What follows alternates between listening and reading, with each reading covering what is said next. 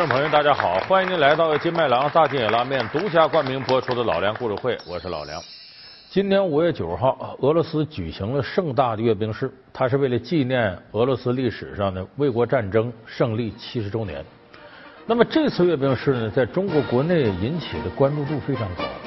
一个是我们的习近平主席啊，携夫人出席了这次阅兵式；第二个是呢，这次阅兵式上派出了中国方阵。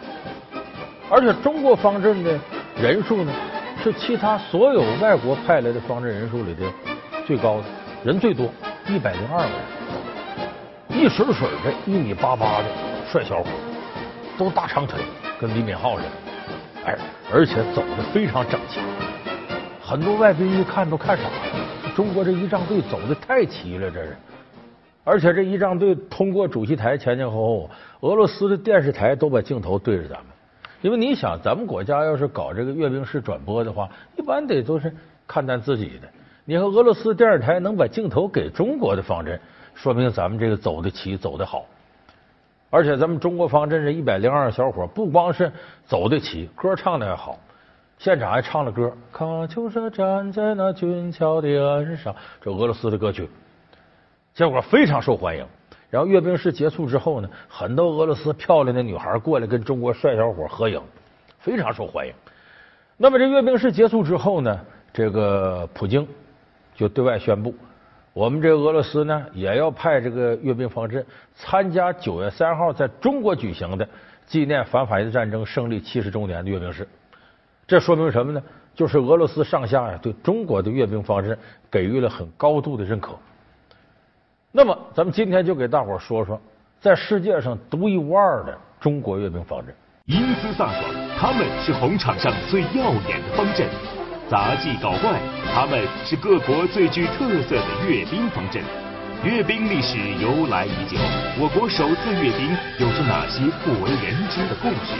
极致的阅兵标准，整齐划一的方队，光鲜的背后有着怎样的付出？老梁故事会为您解读极致的中国式阅兵。有人说，怎么能叫独一无二呢？哪个国家阅兵不都是呃走的溜旗儿，嘁哩咔嚓往前迈这个正步，走方阵，不都一样吗？还真不是这样。这个阅兵式啊，各个国家呀不同，有的类似，有的完全不一样。那么根据不同的风格呢，世界上总共有四种方式的阅兵式。哎，英式的、法式的、美式的、苏式的，中国是什么式的呢？算苏式阅兵范围之内的，就前苏联体系内的，但是却是极致的苏式阅兵，就是已经把苏式阅兵发展到极致了，连他老祖宗俄罗斯现在都干不过咱们。那咱简单的把这几种阅兵式给大伙说说啊。英式是什么呢？说白了，复古式的。英式阅兵特点是纪念呢当初的日不落帝国。大英帝国的风光，所以英式阅兵的特点呢，是把经常被淘汰了的设备和军装拿出来接受检阅。你看，我们很多人看过英国的阅兵，你就印象很深的啊，双排扣的红色军装，高筒的那个战靴，然后身上带着流苏，看着女孩都知道跟波西米亚风格似的流苏。最典型有那熊皮帽，黑帽子，熊皮的。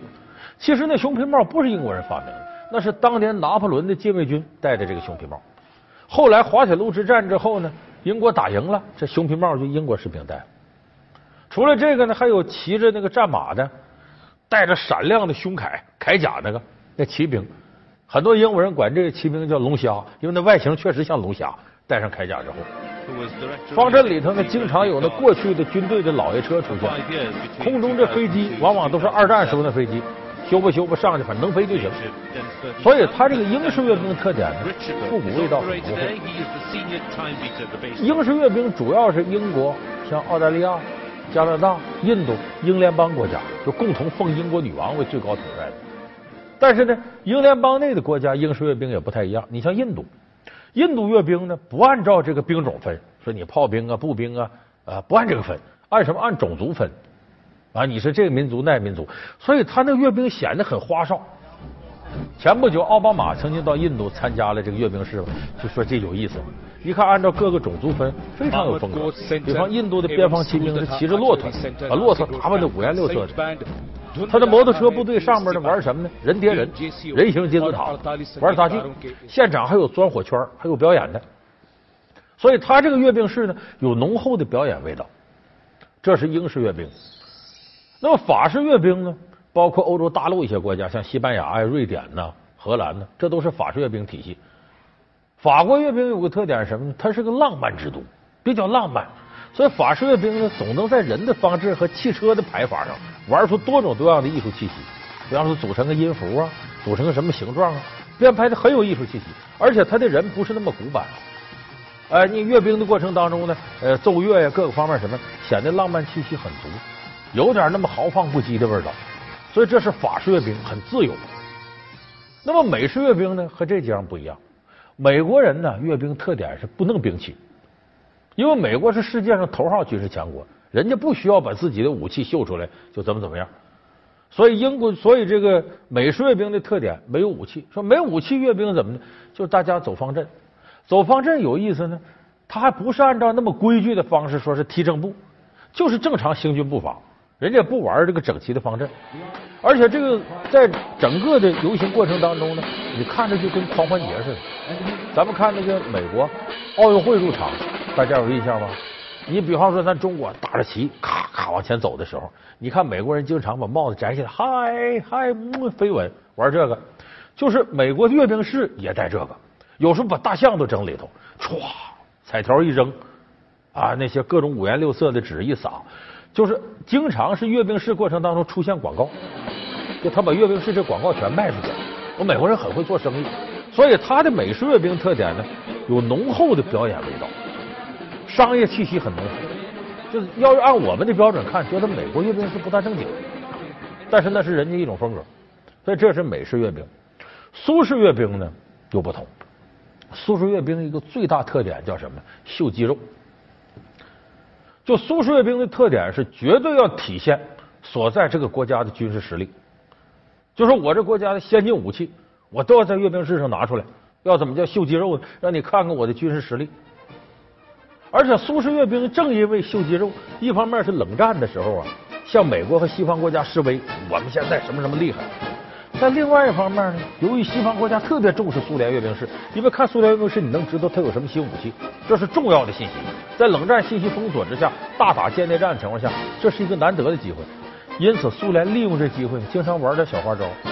比方说明明没整出导弹，整个壳子在那放着，哒啦啦啦往过拉。美国人一看，哇，怎么没有导弹呢？吓够呛。最滑就是一九五四年，也是他这个卫国战争胜利纪念日。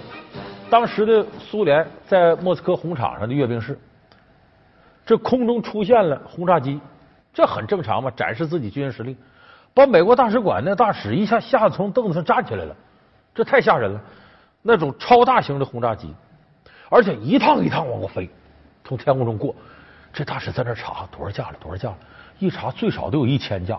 哎呦我的妈！美国这轰炸机才多少架？才几百架？这这本来它不如美国呀，这怎么一下有一千架呢？吓坏了，赶紧往回汇报。其实是啥呢？飞完过去绕个圈，再飞一遍，再飞一遍，就像我们查钱，点完之后再点一遍，和那道理是一样的。就他搁这个迷惑对手，所以这是苏式阅兵特点，秀肌肉。那么我们中国的这种阅兵呢，也是以秀肌肉为主，展示我们的新式武器，尽可能的把家底给人家看看。我们都知道，现代战争轻易打不起来，但是你得让人知道你家底儿。哎，你知道是，你不管咋的，我腰里别把菜刀，武功再高也怕菜刀，我有东西。所以这是中国式阅兵秉承苏式阅兵的一个宗旨。但是我们在这方面呢，玩的比苏联更加极致化。这个是有传统的。我们第一次盛大阅兵，大家还记得吧？这个一九四九年十月一号下午三点钟，在天安门广场。就是开国大典之后的宏伟的天安门广场，见证了共和国五十年的曲折和磨难，庄严和辉煌。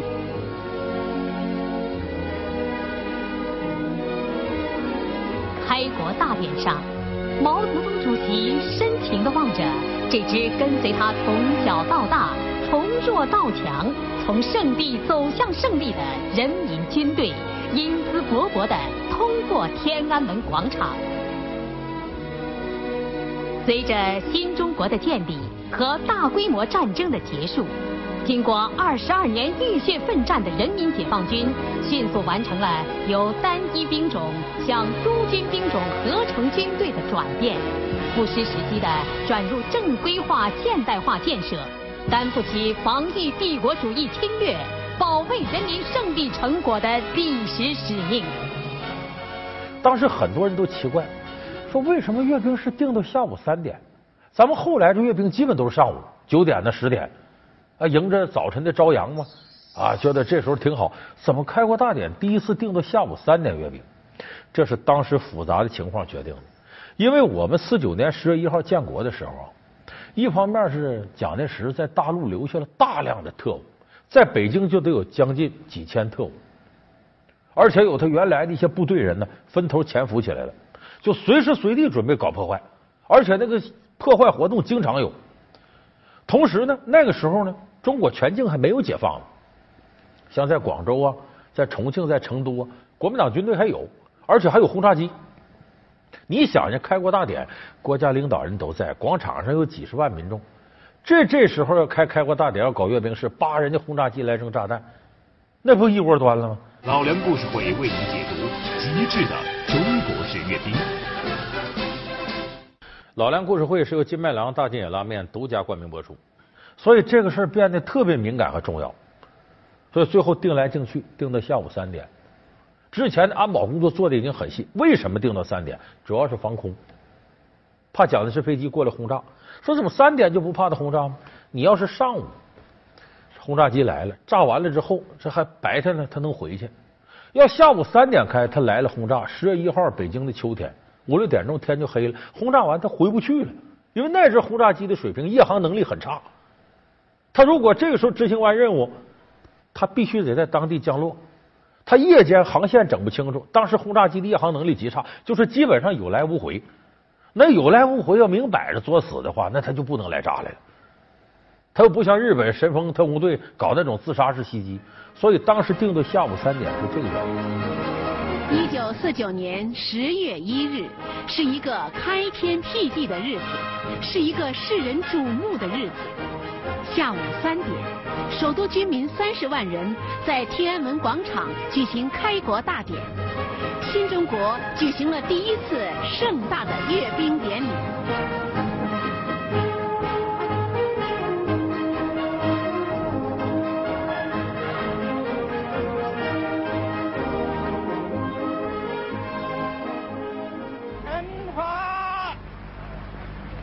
民共和国。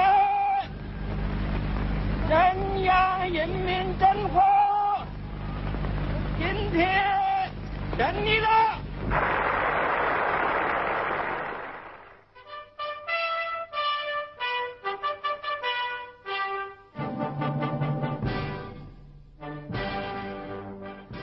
那么那个时候呢，也怕说是万一真就人冒死来轰炸咋办？所以十月一号开国大典阅兵式啊。我们的一辆辆机械车呀，或者是空军飞机飞过，把基本上防空能带的子弹和设备全带上，就随时准备备战。就是万一他真来轰炸了，咱这不正阅兵的吗？阅兵这个车上的就是真实的真枪实弹，噼里啪啦就能对空打，就能直接跟他干一架子。当战车方队行进至天安门广场时，人民空军空中编队飞临天安门上空。这次参加受阅的人民空军战机是带弹升空，因为当时解放战争还没有全面结束，受阅部队随时准备投入保卫受阅部队安全、保卫首都人民安全的战斗。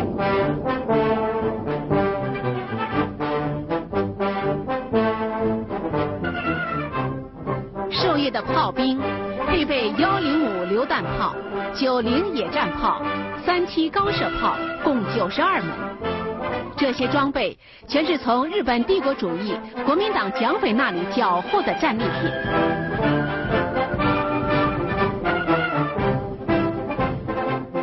所以这种是时刻准备着那种紧张的气氛，在当时来说，那已经达到了一个高潮。这一点也跟苏联类似。苏联在一九四一年苏德战争爆发之后呢，希特勒的军队已经打到离莫斯科剩二十公里了。那么这时候这一天正赶上传统的苏联的阅兵式，斯大林就拍板决定，这也得阅兵。说你这正阅兵人打过来，你不完了吗？斯大林说随时准备，就阅兵不是说练好的方阵，就是实战的部队，迈着整齐步伐从红场经过，经过完了上哪儿？直接开赴前线，跟纳粹德国开战。十一月七号红场阅兵始于一九一八年，起初是为了纪念十月革命。一九四一年十一月，卫国战争处在关键时刻，入侵苏联的德国纳粹军队逼近莫斯科，德军坦克距离莫斯科只有二十五公里。当时正值十月革命胜利二十四周年，为了鼓舞士气，苏联政府毅然决定照常阅兵。十一月七号当天，莫斯科下起了大雪。参加阅兵式的坦克、大炮、汽车和每一个苏联军人的双肩后背都披上了一层厚厚的白雪。与以往阅兵式不同的是，所有的武器都装载了实弹。在接受检阅后，士兵直接开赴前线，与兵临城下的侵略者决一死战。这次阅兵带给苏联战士和人民的鼓舞作用是不可低估的。用当时斯大林的话说，这个非常时期的阅兵不亚于增加了几个师的军力。当年的外国媒体也盛赞这次阅兵是英勇和无畏的榜样。一九四二年初，士气高涨的苏军取得了莫斯科保卫战的胜利，极大的坚定了苏联人民和全世界人民取得反法西斯战争胜利的信念。就是所有的东西都背好带好了，阅兵完了我直接就走，而不不需要经过整顿和调整。所以四九年这次阅兵式上呢，也是我们带的是真枪实弹，就万一真有来轰炸破坏的，直接就能跟他打。所以这是当时我们阅兵式一开始这种紧张空气，到后来延续成传统。就每次阅兵的时候，我们基本上都有新式武器出现，都展示我们的肌肉力量。其中做的比较极致的呢，是一九九九年。一九九九年是这个中华人民共和国成立五十周年，这是大阅兵。而当年阅兵还有个特殊背景，九九年上半年的时候呢，美国轰炸南联盟，结果把我们大使馆轰炸了，我们三名记者。一名新华社，两名光明日报牺牲了。美国后来一个劲儿检讨，对不起啊，误炸。可这时候咱也觉得美国是不是欺人太甚呢？所以咱们在阅兵式上要展示我们的力量。当时把我们百分之九十的新式武器都拿到这五十周年阅兵式上，而且阅兵式的方阵的扩大，每一排二十五个人。世界阅兵史上恐怕没有一排就二十五个人这么大的阅兵方阵。为什么要这样呢？就展示我们的一种力量。所以九九年当时的阅兵式是最为盛大的，而且国外一些观察人士发现呢，说这次阅兵中国下了本下了功夫，什么功夫呢？你比方这个方阵往前走，这个车辆往前走，走的都是一趟线，直接控制，就没有跑出这一趟线，非常标准的直线。